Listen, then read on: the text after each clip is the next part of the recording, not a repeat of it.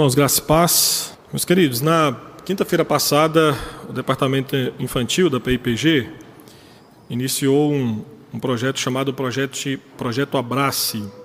A proposta desse, desse projeto é trabalhar com a inclusão de pessoas deficientes com deficiência física.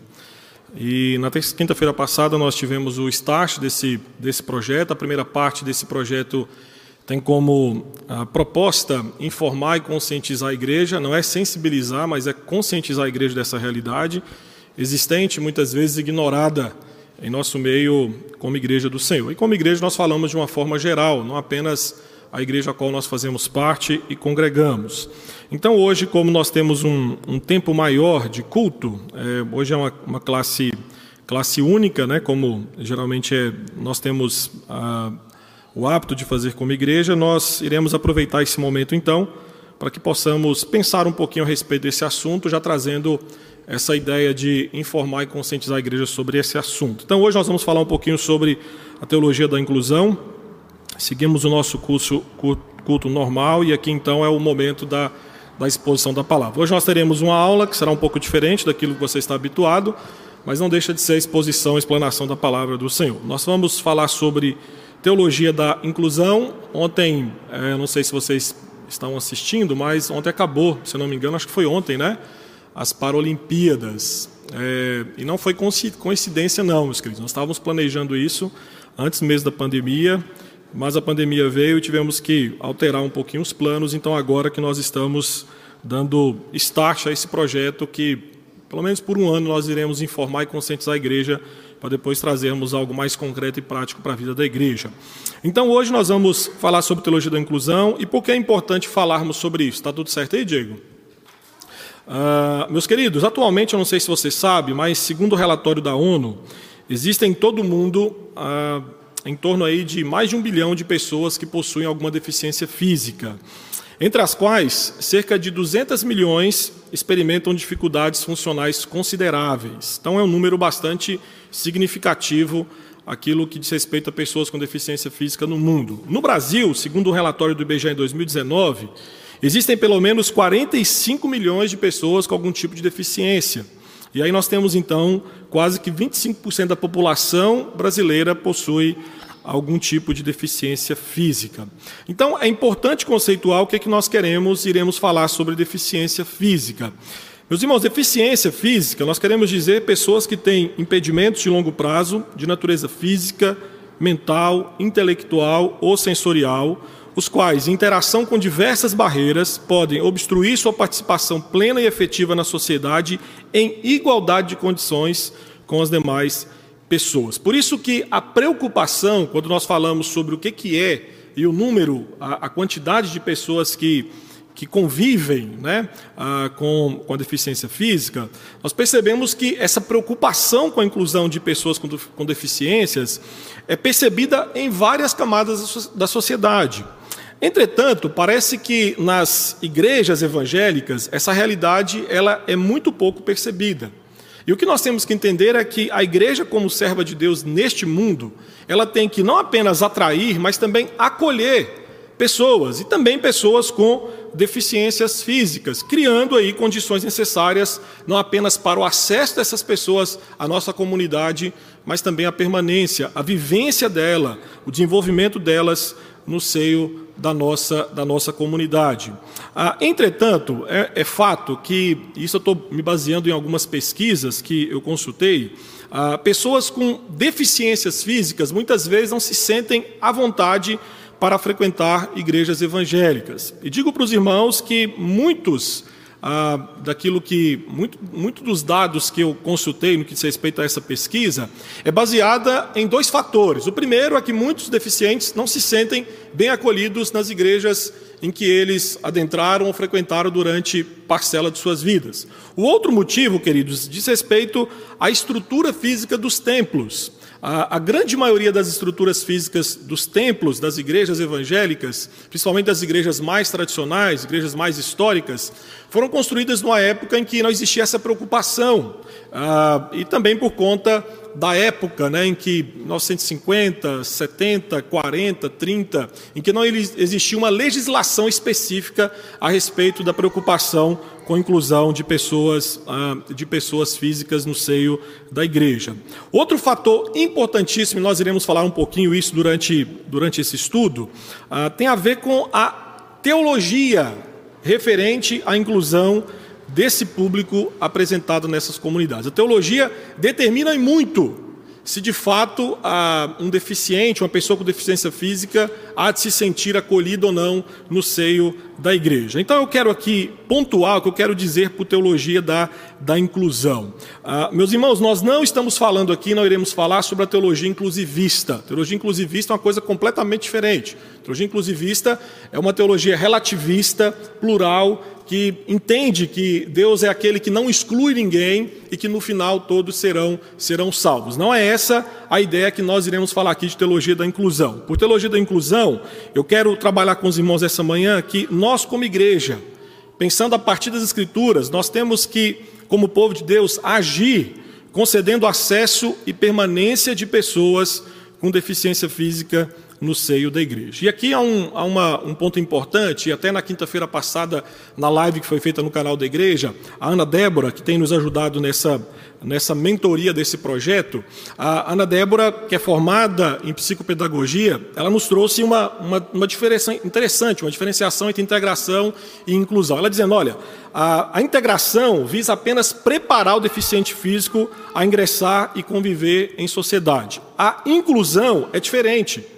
A inclusão são iniciativas da sociedade que passou a se preparar, criando caminhos e permitindo que deficientes físicos convivam com todos e em todos os lugares. Então, a inclusão consiste no processo o qual a sociedade se adapta para poder incluir em seu contexto as pessoas com deficiências físicas e, ao mesmo tempo, elas estão preparadas para assumir os seus papéis na sociedade. Então, na prática, a inclusão social tem quatro pilares, quatro pilares básicos. Primeiro, a aceitação das diferenças individuais, a valorização de cada pessoa, a convivência dentro da diversidade humana e a aprendizagem através da cooperação. Então, dessa forma, por teologia da inclusão, nós nessa manhã iremos falar sobre colocar em prática em relação às pessoas com deficiência física o amor ensinado por Deus, vivendo na prática ah, vivendo isso na prática dentro da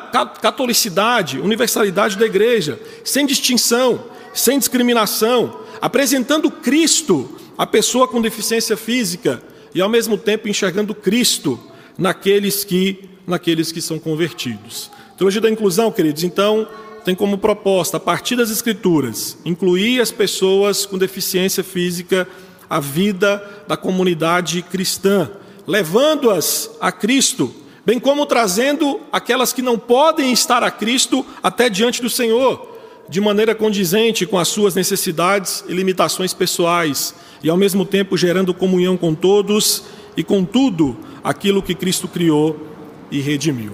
Mas é importante traçarmos aqui um contexto histórico para que possamos entender ah, o porquê que muito do nosso olhar no que diz respeito às pessoas com deficiência física ele é deturpado. Meus queridos, a história aponta que a ideia sobre pessoas com deficiência física dependia das crenças espirituais de cada cultura. Então, através da história, nós temos visto que o deficiente físico sofreu sim segregação por parte de diversas civilizações, ora sendo exterminados, ora sendo segregados do convívio social. Então, a maioria das, das civilizações antigas, ah, baseados em uma antropologia religiosa, o que nós podemos perceber ao longo da história é que existiu a segregação e a exclusão, porque isso decorria de estigmas impostos às pessoas com deficiência. Então, por exemplo, na antiguidade, se colocava a pessoa, a pessoa com deficiência física na categoria de subhumana. Ah, por exemplo, os babilônios, eles entendiam que quando uma criança nascia com deficiência, aquilo ali ou era ou era a mão de, de, de, dos deuses pesando sobre o povo, porque aquilo ali anunciava o presságio de coisas terríveis que iriam acontecer àquela nação. Ah, então, a perspectiva histórica, queridos, é que ah, durante boa parte da civilização egípcia, babilônia, ah, nós vamos ver a grega, a romana, ela idealizava que as pessoas que nasciam com deficiência física eram pessoas que, de certa forma, demonstrava o desagrado dos deuses ou, de certa forma, a reprovação da natureza quanto, aquele, quanto aquela nação, quanto aquele povo, e por isso, de certa forma, a pessoa que nascia com deficiência deveria ser ou assassinada, ou abandonada, ou viver de fato ah, excluída completamente da, da sociedade. Ainda na Idade Média, no universo aí judaico-cristão, a deficiência física era vista de forma diferente, como castigo divino sobre aquela pessoa ou sobre a família daquela pessoa por ter gerado um filho dentro do seu seio familiar com, com uma, uma deficiência física. Então, o que nós vamos ver é que os estigmas traziam em si uma conotação de desumanidade que levava à discriminação, discriminação, segregação ou exclusão. Só que com o advento do cristianismo, nós vamos ver que de fato há uma mudança de paradigma. Então, a ascensão do cristianismo, nós vamos ver que esta realidade é confrontada, passando por mudanças significativas. Isso porque, meus irmãos, a ideia de eliminar ou de assassinar bebês com, com deficiência passou a ser condenado. Ah, hoje, queridos, nós temos visto aí um. As pessoas conseguem hoje, por exemplo, ah, através de exames, detectar se uma criança pode ou não nascer com síndrome de Down. E quantas pessoas, ao saber que aquele bebê sendo gerado no seio tem ah, virá a existência com síndrome de Down, optam pelo aborto? Então, mesmo em uma cultura em que o cristianismo, de certa forma, floresceu, como a nossa, nós vivemos pessoas que ainda convivem com essa realidade, em que optam simplesmente por exterminar a vida de uma, de uma criança, porque consegue saber antes se aquela criança virá essa existência com alguma, alguma síndrome ou alguma, ou alguma deficiência. O que nós vamos ver é que a partir do cristianismo, queridos, de fato, o direito à vida passou a ser defendido pelos cristãos, porque o cristão começou a ensinar, a pregar, e por conta daquilo que as Escrituras nos ensinam, a defender que todos os seres humanos são vistos como criação de Deus. E como criação de Deus, criada à imagem e semelhança de Deus, todos os seres humanos são merecedores de respeito à vida e um tratamento caridoso, amoroso e misericordioso. Então, o advento do cristianismo, e nós vamos ver ao longo da história várias demonstrações práticas disso, de pessoas que de fato lutaram para que essa perspectiva quanto ao deficiente físico fosse completamente mudado e muito por conta da sua cosmovisão, sua cosmovisão cristã.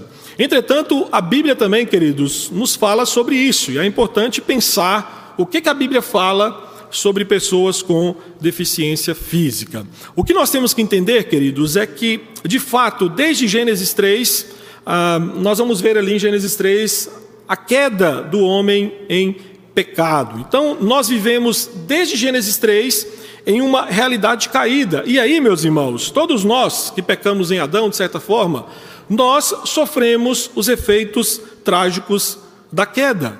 Por isso que a Bíblia não omite falar sobre pessoas com deficiência física. Nós vemos pessoas com deficiência visual. Por exemplo, Jacó, lá em, em Gênesis 30, 33, vai falar que ele adquiriu a, a, deficiência visual por conta da idade.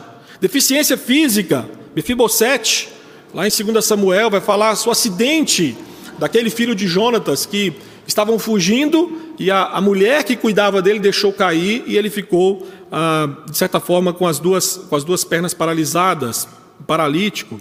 Nós vamos ver em Êxodo 4, Moisés. Moisés tinha deficiência na fala. Tanto é que ele, e nós vamos falar um pouquinho sobre isso daqui a pouco, ele, ele tenta sair fora da, da missão que Deus deu a ele, usando justamente o artifício, Senhor, olha, eu tenho uma deficiência na fala, eu não sou capaz de fazer aquilo que o Senhor está me chamando para fazer.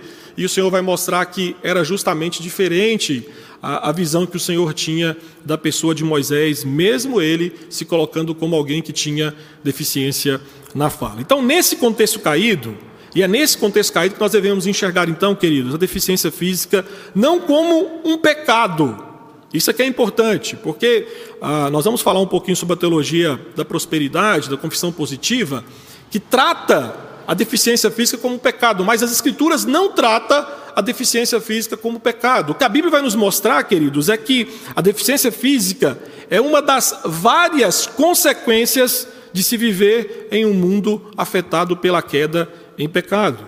Em João capítulo 9, por exemplo, versículos de 1 a 3, nós vamos ver que Jesus Cristo deixa muito claro que a deficiência física não é fruto de um pecado ou de castigo divino, mas uma das várias formas em que a glória de Deus pode se manifestar. Lá em, em João capítulo 9, versículo 3, caminhando Jesus viu um homem cego de nascença e os seus discípulos perguntaram: Mestre, quem pecou? Este ou seus pais para que nascesse cego?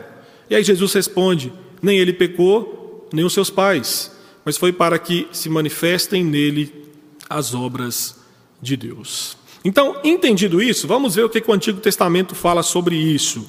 É claro que eu não vou trazer todas as passagens bíblicas, mas apenas aquelas, pontuar apenas aquelas que são que eu julgo ser as mais importantes para esse assunto.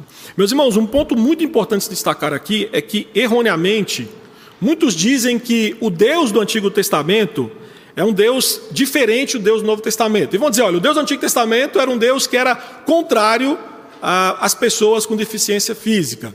Entretanto, essa é uma visão errada, porque o Deus do Antigo Testamento é o mesmo Deus do Novo Testamento. Porque se nós não crermos assim, nós temos que ignorar e passar Deus como mentiroso, porque o próprio Senhor fala que Ele é o mesmo ontem, hoje, eternamente, que Ele não muda.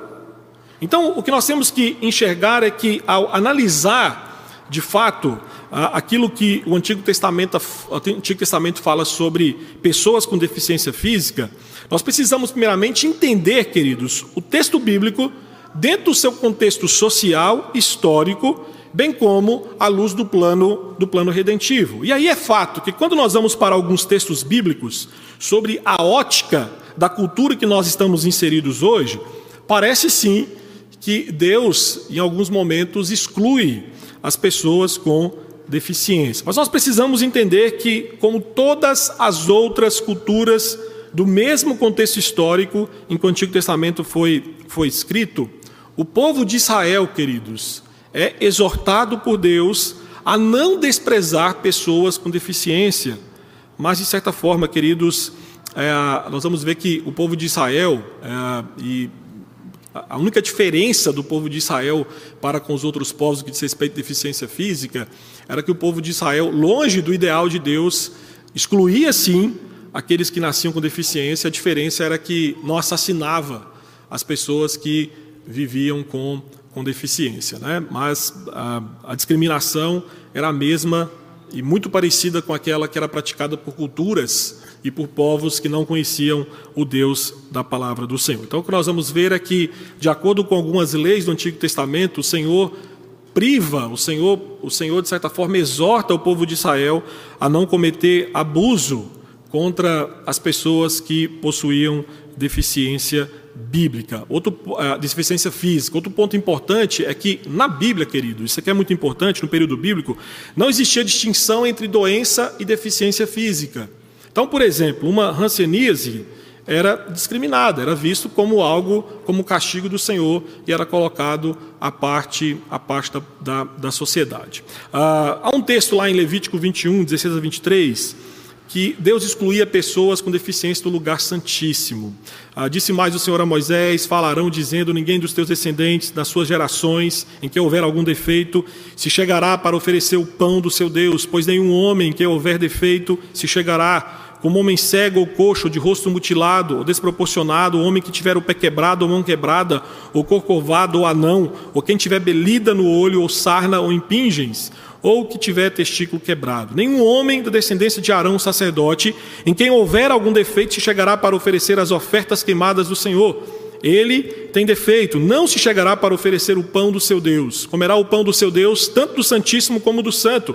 Porém, até o véu não entrará, nem se chegará ao altar, porque tem defeito, para que não profane os meus santuários, porque eu sou o Senhor que os santifico. Ah, esse peditivo, queridos, de de entrar no lugar santíssimo não aplicava apenas às pessoas com deficiência física. Na verdade, se aplicava à grande maioria dos israelitas. Apenas o sumo sacerdote da tribo de Levi poderia entrar, por exemplo, no Santo dos Santos. Além disso, as pessoas da tribo de Levi que tinham deficiência eram excluídas apenas de entrar no Santo dos Santos. Mas, como diz o texto aqui, podiam comer do pão sagrado e desfrutar de todo o resto do santuário. O ponto importante nesse texto aqui não é a exclusão de pessoas com deficiência física, mas enfatizar a perfeição e a pureza diante de Deus. E lembre-se que até os animais sacrificados deveriam ser sem defeitos, porque a imperfeição física simbolizava a, a, a perfeição física simbolizava a perfeição a perfeição total diante do Senhor. Deus exigia a perfeição porque Ele é perfeito em todos os sentidos. E aí, queridos, esse ideal de perfeição, como nos mostra Hebreus, só foi alcançado através da pessoa de Jesus Cristo. Um outro texto interessantíssimo está em Levítico também, antes desse, Levítico 19, 14, que vai mostrar justamente Deus defendendo o direito dos deficientes físicos. Não amordaçarás o surdo, nem porás tropeço diante do cego, mas temerás o teu Deus, eu sou o Senhor. Esse texto aqui, queridos, Levítico 19, se você observar o versículo 2, é um contexto em que o Senhor fala de santidade pessoal. Então Moisés deveria instruir o povo a como se relacionar com Deus através da vida em comunidade. Então aqui Deus promulga uma lei contra o abuso de pessoas com deficiência física. E o texto menciona a surdez e a cegueira, deficiência auditiva e visual. E aqui descreve então, queridos, ações de abuso em decorrência das limitações existentes por causa da deficiência física. E o que é mais forte nesse texto é que Deus se coloca contra essas atitudes cruéis feitas intencionalmente. É quando alguém se aproveita da fraqueza, da limitação física de uma pessoa e atinge a dignidade dessa pessoa. E se você reparou bem no final desse texto, termina com advertência severa. É Deus dizendo que ele deve ser temido. E quem desobedece esse tipo de lei estabelecida pelo Senhor, como o próprio Senhor diz, deveria sim temer o poder do Senhor, que tem de fato total autoridade para esmagar quem se coloca diante da sua lei. Então, Levítico 19, 14, nós vamos ver que Deus defende aqueles que, por causa da deficiência física, não podem se defender, especificamente nas áreas em que são mais vulneráveis. Mas há um outro texto que eu já citei para os irmãos, que é Êxodo 4, versículos 10 a 14, em que Moisés usa a deficiência para não cumprir a vontade de Deus. Ah, então disse Moisés ao Senhor: Ah, Senhor, eu nunca fui eloquente, nem outrora, nem depois que falaste a teu servo, pois sou pesado de boca e pesado de língua. Respondeu-lhe o Senhor: Quem fez a boca do homem? Ou quem faz o mudo ou o surdo? Ou o que vê ou é cego? Não sou eu, o Senhor? Vá, pois, agora, e eu serei com a tua boca, e te ensinarei o que há de falar. Ele, porém, respondeu: Ah, Senhor, envia aquele que há de enviar, menos a mim. Então se acendeu a ira do Senhor contra Moisés e disse: Não é Arão, o levita, teu irmão? Eu sei que ele fala fluentemente, e eis que ele sai ao teu encontro, e vendo-te, se alegrará em seu coração. Tu, pois, lhe falarás e lhe, e lhe porás na boca as palavras. Eu serei com a tua boca e com a dele, e vos ensinarei o que deveis fazer ele falará por ti ao povo, ele será por boca e tu lhe, será, lhe serás por Deus. Então, a deficiência de Moisés era relacionada com, com a fala, e ele usa essa, essa condição de pessoa com deficiência na fala para não cumprir aquilo que Deus havia lhe dado como, como missão. Ah, e aí, Deus, então, de fato, afirma que é Ele quem, quem cria o mudo, quem cria o cego bem como ele é aquele que não ignorava a deficiência física que Moisés possuía. E aí o que é mais notório nesse texto aqui é que Deus mostra para Moisés que a deficiência física não é um motivo para não trabalhar em sua obra. E sabendo de sua deficiência na fala, o que o Senhor faz é levantar alguém como apoio. Levanta então Arão para ajudar e apoiar Moisés nessa tarefa. Mas se você seguir o livro de Êxodo, você vai ver que aos poucos Moisés começa a comparecer diante de Faraó sozinho. Aos poucos a figura de Arão sai e Moisés começa a se colocar diante de Faraó sozinho, a ponto de Estevão, lá em Atos 7:22, dizer que Moisés era poderoso em palavras e obras. Então, de certa forma, o que Moisés precisava era apenas de um apoio, de alguém para que pudesse acompanhar ali. É isso que Deus faz. Deus não ignora a realidade que Moisés tinha uma deficiência, mas ao mesmo tempo mostra que isso não era impeditivo para que ele pudesse servi-lo e ser o homem de fé que ele, que ele veio a se tornar. No Novo Testamento nós vamos ver que essa perspectiva ela fica muito focada na pessoa de Cristo. Então nós vamos ver que há, há várias passagens em que Jesus Cristo não evita o contato com pessoas que têm deficiência, pelo contrário, Cristo convida essas pessoas a fazer parte do seu reino.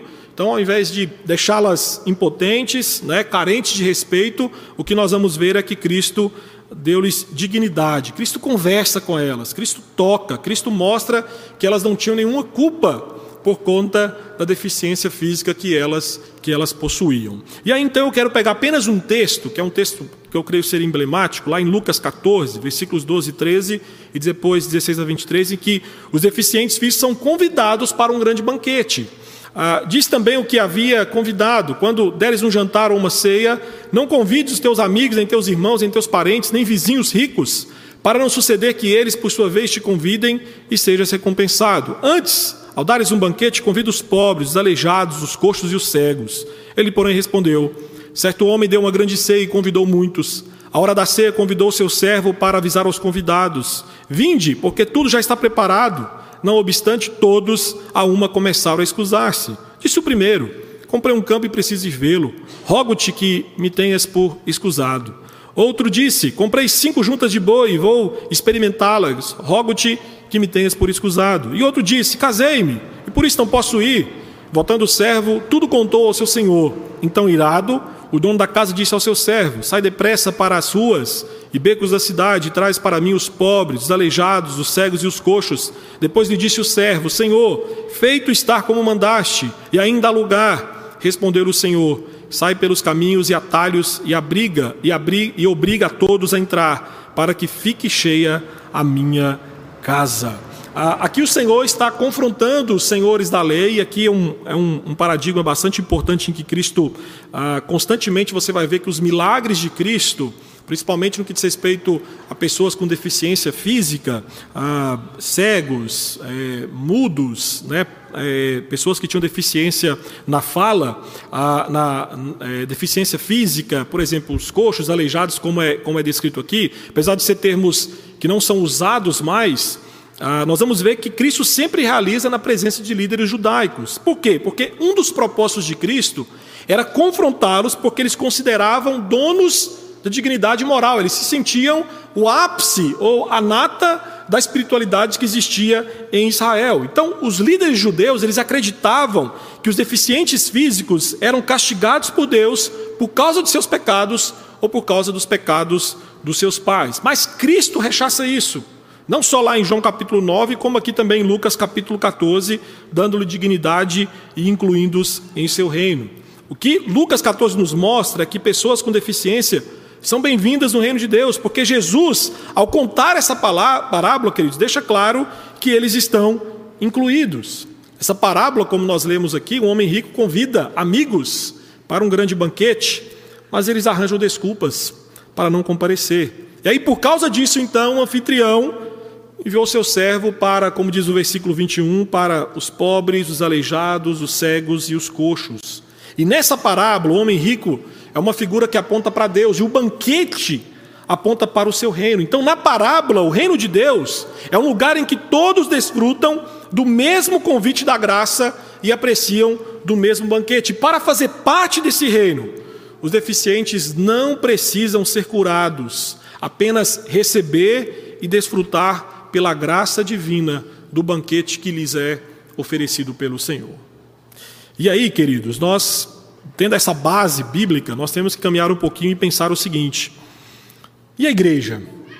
A igreja é um lugar de inclusão e exclusão.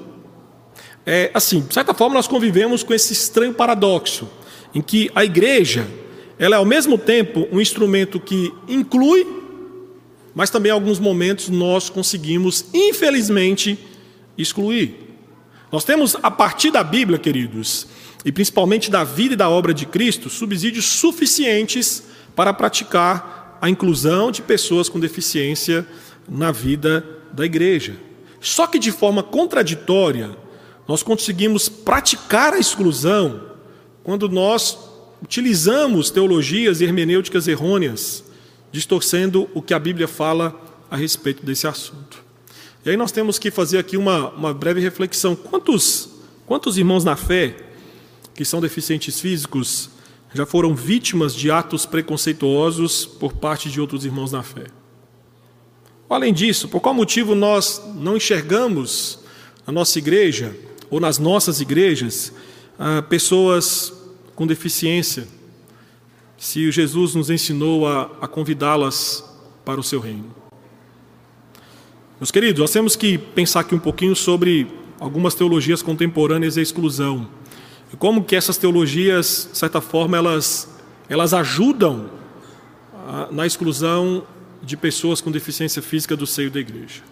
A diversidade, queridos, de teologias que se pregam na atualidade, e entre elas eu quero aqui pontuar a teologia da prosperidade com a sua confissão positiva, tem gerado um grande desserviço as igrejas na inclusão de pessoas com deficiência. A, tanto a teologia da prosperidade quanto a confissão positiva são vistas como teologia de retribuição. A teologia que ensina que essas pessoas elas têm, elas têm que ser curadas por Deus. Deus é, Deus é obrigado a curá-las. E ao mesmo tempo, essas teologias ensinam que a limitação do ser humano é falta de fé ou, de certa forma, um pecado individual ou até mesmo uma maldição hereditária. Então, a teologia da prosperidade com, com enfoque na confissão positiva tem influenciado muitas igrejas a não pensar em incluir em suas comunidades pessoas com deficiência física. E a teologia da prosperidade, meus queridos, ela, ela acaba sendo atraente porque prega que, através da fé, você pode alcançar o estilo de vida produzido por uma sociedade capitalista. Você pode ter prosperidade, você pode ter saúde, você pode ter felicidade. A teologia da prosperidade é uma, é uma teologia que trabalha com, com um nicho muito específico, é uma, é, uma, é uma teologia de mercado. Porque qual é a proposta dela? É oferecer aquilo que nós, como população, temos maior necessidade e anseio: saúde e recurso financeiro. E aí, partindo do seu grande mentor, Kenneth Reagan, Palavras de ordem são ditas como determine, toma, receba, conte. A cura, por exemplo, é alcançada pela fé. Só que quando isso não acontece, o problema logo é atribuído à falta de fé, ou seja, a culpa do mal, seja ele qual for, é da pessoa. E cabe à pessoa então a resolução desse problema. Olha o que, que diz aí um, o R.R. Soares, no seu livro Como Tomar Posse da Bênção. Esse livro não adianta procurar na PAB que não tem, viu, meus queridos? Não tem mesmo, tá bom? Eu espero que não tenha. Mas olha o que, que diz. Mas é importante você ler esse livro para você entender o que, que a teologia da prosperidade defende a respeito disso, tá? Ah, e lembrando que R.R. Soares é um dos grandes nomes da televisão brasileira, no que diz respeito a televangelistas. Né? E quantas pessoas são influenciadas por conta do carisma dele. Só que por trás do carisma, e aqui entenda, nós não estamos falando do caráter dele como pessoa. Nós estamos falando daquilo que ele ensina. E aquilo que ele ensina, biblicamente falando, tem que ser confrontado. É errado, é pecaminoso. Olha o que, que ele diz. Não precisamos pedir ao Senhor a bênção, e sim exigir que ela se manifeste em nossa vida. Sentir que você não é digno da bênção, achar que você não possui fé suficiente para reclamá-la, determiná-la, é um dos truques que o diabo usa para continuar escravizando você. Então, em suma, a teologia da prosperidade acredita que o sofrimento do cristão indica falta de fé. Então, a marca do cristão cheio de fé e bem-sucedido é a saúde física, emocional, espiritual e financeira. Pobreza, doença, dentro da teologia da prosperidade, são resultados visíveis do fracasso cristão que vive em pecado ou que possui uma fé insuficiente. E aí, nessa linha de raciocínio, queridos, o deficiente físico, segundo essa teologia, pode e deve exigir do Senhor a sua cura e Deus terá de atendê-lo. Baseado aí, por exemplo, o, o Kenneth Reagan, ele diz em um dos seus escritos que Jesus levou todas as enfermidades, agora nós não precisamos mais levá-las. Isso ele dizendo no que diz respeito à confissão positiva. E aí, observe bem o que, que diz aí outro uh, Edir Macedo. A Ruth Esperandio escreveu um livro chamado Retribuição, Prosperidade e Graça, em que ela fala bastante sobre a teologia da prosperidade e pega como, como ponto de partida aquilo que Edir Macedo defende. E olha o que Edir Macedo diz em, um dos seus, em uma das suas obras. A partir dessa convicção de fé, a pessoa passa a fazer de sua posse todas as promessas de Deus firmando-se especialmente na cura divina, dizendo consigo mesma: Se o Senhor Jesus tomou nossas enfermidades, carregou nossas dores, ele tomou meu câncer. Como a palavra de Deus não pode mentir, então esse câncer é uma mentira do diabo em minha vida. Eu não aceito em nome do meu Senhor Jesus. Esse tipo de teologia, queridos, esvazia da igreja a sua responsabilidade de cuidado e inclusão de pessoas com deficiência física. Pior ainda, coloca sobre a pessoa um jugo que está além dela, que é justamente mudar a sua situação, ou seja, a sua fé vai resolver a deficiência física que, que você tem. Então, nesse contexto teológico, de fato, não há espaço para inclusão de pessoas com deficiência, porque nesse contexto, todos devem ser curados e os que não recebem cura acabam não se sentindo dignos de se tornarem membros dessa comunidade porque são responsabilizados pelo seu, pelo seu estado de limitação física. Os conceitos aí, né, de falta de fé ou de presença de pecados apregoados pela teologia da prosperidade contribuem para marginalizar e excluir as pessoas com deficiência física de suas comunidades e de seus programas. Por isso que é importante sair daquilo que é errado no que diz respeito à interpretação das Escrituras, quanto à deficiência física, e partir para pressupostos bíblicos para uma teologia da, da inclusão. Primeiramente, queridos, Deus e o valor do ser humano.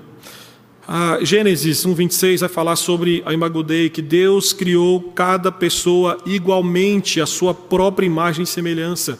E aí, como portadores da imagem divina, todas as pessoas têm, têm, um, têm inestimável valor e dignidade diante de Deus e merecem honra merecem respeito, merecem proteção, merecem amor, porque todos foram criados por Deus e para a glória de Deus. Meu querido, o que nos diferencia de uma pessoa com deficiência física é apenas um laudo médico, porque a identidade e o valor de uma pessoa com deficiência física não são pautados em sua deficiência, mas em ele ser, em ele ser criado à imagem e semelhança de Deus, como nós também o somos. O Salmo 139 revela que cada pessoa é única e maravilhosamente criada por Deus. Então, nós não somos produzidos em série, mas nós somos feitos, de certa forma, à mão. Nós somos uma bela obra da arte divina. Tem um excelente livro da, da Brenda, Brenda Dark, que chama uh, Deficientes, o Desafio da Inclusão, em que ela defende que a, a, a deficiência física é uma manifestação da pluralidade da criação divina. E olha o que, é que ela diz em parte do seu livro. Pluralidade é, na verdade, parte da realidade que todos vivemos. Ninguém é igual a ninguém, cada pessoa é única. Deus nos criou individualmente. A diversidade é nossa experiência comum. O que pesa para nós é a amplitude da diversidade. A compreensão de que alguns nascem sem braços ou que falam por sinais e gestos, em vez de usar palavras, deve ser parte da nossa formação como cidadãos do reino de Deus. Então, o que nós precisamos fazer, queridos, é de fato abraçar essa pluralidade na criação de Deus, compreendendo que todos os seres humanos são criados à imagem e semelhança de Deus. Um outro pressuposto é que Cristo é o nosso acesso e a nossa permanência diante de Deus. Meu querido, Cristo se encarnou, Cristo conviveu com os excluídos, não só socialmente falando, mas também espiritualmente falando. Na verdade, meus queridos, Cristo conviveu com deficientes espirituais. Em sua encarnação, Cristo voluntariamente experimentou aquilo que poucos passam: vulnerabilidade e deficiência física. A fim de nos salvar, lá na cruz, Cristo se submeteu, queridos, a uma, a uma condição de deficiência, se podemos assim dizer. Por quê? Porque lá naquela cruz, ele não podia fazer nada por si. Naquela cruz, ele ficou imobilizado, totalmente limitado em suas ações e capacidade de se defender. Então entenda que Cristo se fez um de nós para nos dar acesso e permanência diante de Deus. Cristo não evitou o contato com pessoas falhas e pecadoras ou sem deficiência, mas convidou a todos para participar do banquete do seu reino. Lá em João capítulo 14, versículo 6, Jesus nos fala sobre isso, que ele não apenas abriu o caminho, mas ele mesmo é o caminho de acesso ao Pai. Nós não poderíamos jamais chegar até a pessoa de Deus se Cristo não fosse o caminho, o caminho através do qual nós passamos para não apenas ter acesso diante do Senhor, mas também permanência diante do Senhor. Há um outro texto lá em Gálatas, capítulo 3, versículo 28, em que Paulo fala que não há judeu nem grego, não há escravo nem livre, não há mulher nem homem, porque todos vós sois um em Cristo Jesus. Nós fomos por causa de Cristo incluídos na família de Deus. E um outro pressuposto, queridos, é a igreja como corpo de Cristo. Uma das várias imagens que a Bíblia fala da igreja, ela fala que nós somos o corpo de Cristo. E esse corpo é formado por vários por vários membros. Então, todos aqueles que professam a fé em Cristo, sendo pessoa com ou sem deficiência física, é membro deste corpo. E na igreja, queridos, como corpo de Cristo, não somos todos iguais, mas todos somos importantes. Cada cristão, como membro do corpo de Cristo, recebeu do Espírito Santo dons para edificar a igreja.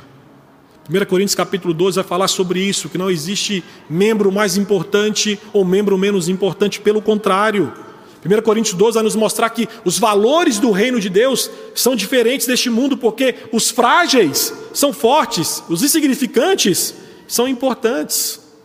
Então precisamos olhar para essa realidade, que são pelo menos, existem mais pressupostos bíblicos, lógico que sim, mas colocamos aqui apenas aqueles que, que podem resumir a perspectiva bíblica de uma forma geral. E eu quero partir para, para as aplicações, para a conclusão nessa manhã. Primeiro, queridos, nós precisamos ser mais proativos e menos reativos quanto a esse assunto.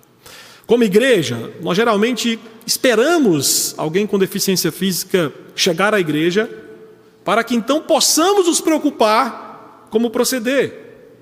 Geralmente, queridos, as igrejas só se preparam ou reajustam algumas coisas na igreja quando, por exemplo, um cadeirante se converte e começa a frequentar a comunidade de fé. Ser proativo, queridos, no que diz respeito à acessibilidade, é pensar e organizar e preparar a igreja, mesmo antes que as pessoas com deficiência física cheguem. Trata, trata de ser acessível sempre com a presença ou não de uma pessoa com deficiência física na igreja. E nisto aqui nós imitamos o exemplo de Cristo. Cristo se ofereceu voluntariamente para mudar a nossa condição caída. Cristo não esperou que nós chegássemos até Ele, porque as nossas deficiências espirituais nunca permitiriam chegarmos diante da presença de Deus. Por conta das nossas deficiências espirituais, nós somos limitados no que diz respeito ao acesso à presença de Deus. E é aí que entra Cristo Jesus. Ele veio a nós, ele é o caminho. Ele foi totalmente proativo em nossa salvação, porque, como diz Efésios capítulo 1, Deus nos amou desde a eternidade. Deus nos amou. Então Deus não esperou que nós caíssemos nos pecados para que Cristo fosse providenciado. Não. Efésios vai dizer que desde a eternidade nós já somos alvos do amor incondicional da pessoa de Cristo.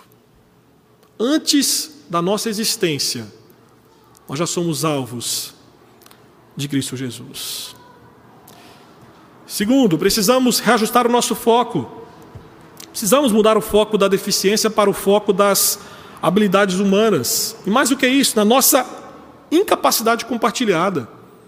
Meus queridos, todos somos pecadores. Todos, em certa medida, somos diante de Deus deficientes espirituais, somos incapazes por nós mesmos de termos acesso e permanência diante de Deus. Então, quando nós entendemos isso, que Cristo Jesus, e aquele que retirou todos os obstáculos e barreiras para que pudéssemos ser incluídos na família de Deus, nós passamos a olhar com muito mais amor, carinho e apreço os nossos irmãos com deficiência física.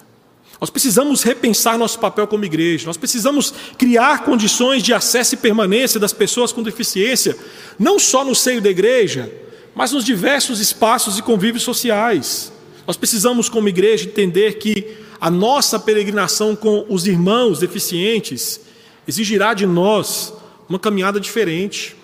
Nós andamos com eles na mesma direção, na direção de Deus, mas às vezes nós precisamos alterar os passos. Todos nós somos, somos peregrinos com ou sem deficiência física. O que varia é apenas a forma, o ritmo ou o estilo da nossa, da nossa peregrinação. Por isso, eu digo para você nessa, nessa manhã, com, com temor e ao mesmo tempo tremor, que os nossos irmãos deficientes físicos não querem a nossa comiseração, mas o que eles querem é a nossa colaboração nessa peregrinação.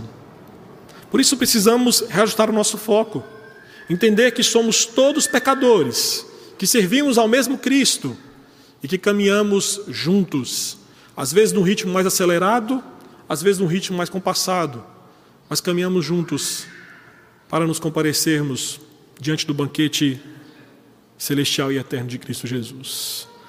Terceiro, precisamos enxergar a necessidade espiritual das pessoas com deficiência. Meus irmãos, todos nós somos pecadores com ou sem deficiência, nós carecemos da glória de Deus. Lá em Marcos capítulo 12, versículos 1 e 2, há um texto muito interessante a respeito disso, em que um homem paralítico é levado por seus amigos até Jesus, e Jesus se preocupa primeiro com a necessidade fundamental do homem, que é a sua salvação, e depois com a sua necessidade secundária, que é a sua deficiência física. A necessidade principal de um deficiente é a sua condição espiritual caída e ele precisa urgentemente de Cristo, como nós também precisamos. Em muitos locais, queridos, a população de pessoas com deficiência física é um povo não alcançado pelo Evangelho. São invisíveis quando não são esquecidos ou excluídos. Nós temos pessoas próximas às igrejas que são ignoradas, Pessoas com deficiência física são ignoradas, porque muitas delas não conseguirão vir até a igreja. É aí que entra o papel da igreja. Se não podem vir a nós, que nós nos dirijamos até elas. Essas pessoas sabem muito pouco do Evangelho, como se fosse algum povo distante para o qual se enviam missionários. Por isso, discutir a inclusão de pessoas com deficiência na igreja, queridos, é cumprir cumprir duas ordens do Senhor: amar o próximo como a nós mesmos e, ao mesmo tempo, responder de forma obediente à grande comissão dada por Cristo Jesus. A nossa tarefa como igreja não é transformar o mundo, mas sinalizar o reino de Deus através de gestos amorosos, generosos e mesmo, mesmo pequenos. Que assim o façamos, queridos. Que assim o façamos. Vamos curvar nossa cabeça, vamos orar por uns instantes, pedindo ao Senhor que nos dê graça, para que possamos ter esse olhar de misericórdia, de amor e ao mesmo tempo um olhar de inclusão para com aqueles irmãos que caminham entre nós, ou até mesmo aqueles que estão distantes e que muitas vezes nós nos calamos, silenciamos e não apresentamos Cristo a esses a essas pessoas, a esses homens, mulheres, crianças, velhos que padecem, que sofrem, que convivem com algum tipo de deficiência física. Oremos por alguns instantes.